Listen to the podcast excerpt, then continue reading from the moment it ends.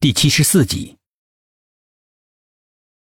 客人中有家人患重病的，也想得到那种还魂的仙丹，就纷纷向夏明轩打听。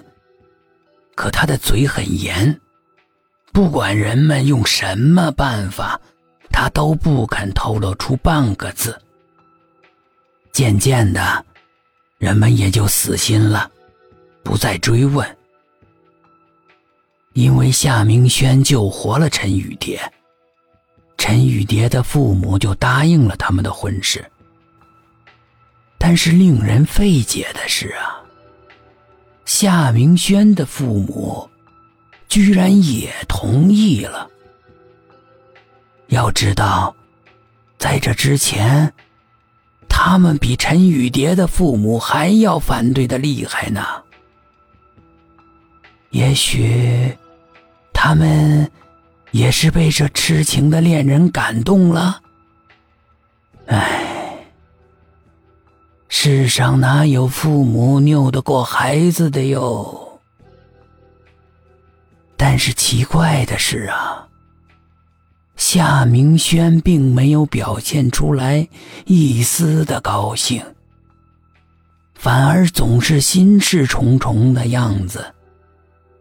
直到结婚的前一天晚上，突然失踪了。那一天，也正好是个满月，阴历八月十五，家家户户团圆的日子。那一天的天呐，格外的异常。围着满月呢，有一圈绚丽的彩虹。这是从来都没有的。几个年轻人听得毛骨悚然，忍不住抬起头看着天。几道黑云穿绕在那轮叫人心惊的血月亮上，增添了几分神秘，更增添了无尽的阴森、恐怖。红之将出，妖孽必现。死寂之中，苏应真突然吐出这八个字来，听在耳朵里面不禁让人心惊肉跳。真真，你你胡说什么呀你？彩虹不是美好的象征吗？这怎么会跟妖孽扯上关系呢？白雪哆哆嗦嗦的说，那个声音听上去楚楚可怜。犹如雨打浇花一样，让人心疼。苏应真仿佛感觉到薛品涵把白雪搂得更紧了，心里面顿时升起了一股无名的怒火，就连声音也透着浓浓的怒气。不学无术的家伙，三国里不是写着吗？雌鸡化雄，天现彩虹，都是不祥之兆吗？什么都不懂，只会撒娇。空气中弥漫着酸酸的醋意。姑娘说的太对了。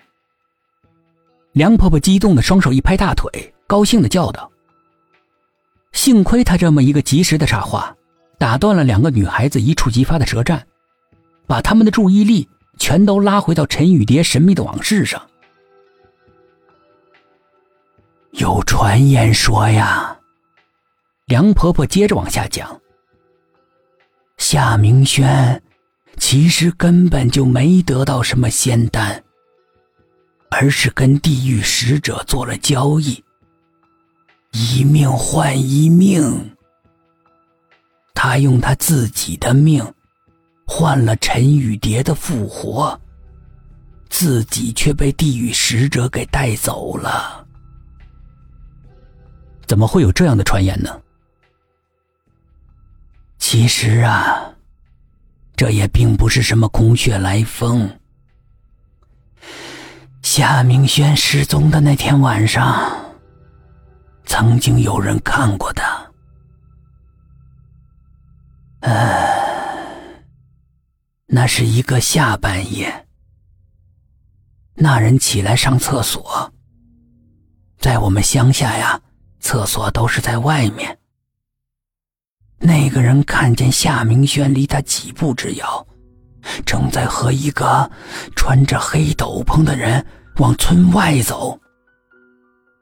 因为夏明轩和陈雨蝶的婚事儿，在村子里很受瞩目，所以那个人是知道他明天要做新郎的。所以他很奇怪呢，为什么这么晚了还要出村呢？就问他。谁知道他根本就不理，只是紧跟着身边的穿黑斗篷的人往前走。当时那个人尿急，上个厕所出来，夏明轩和他身边那个神秘人啊，就都不见了。当时心里面就隐约的感到不太对劲。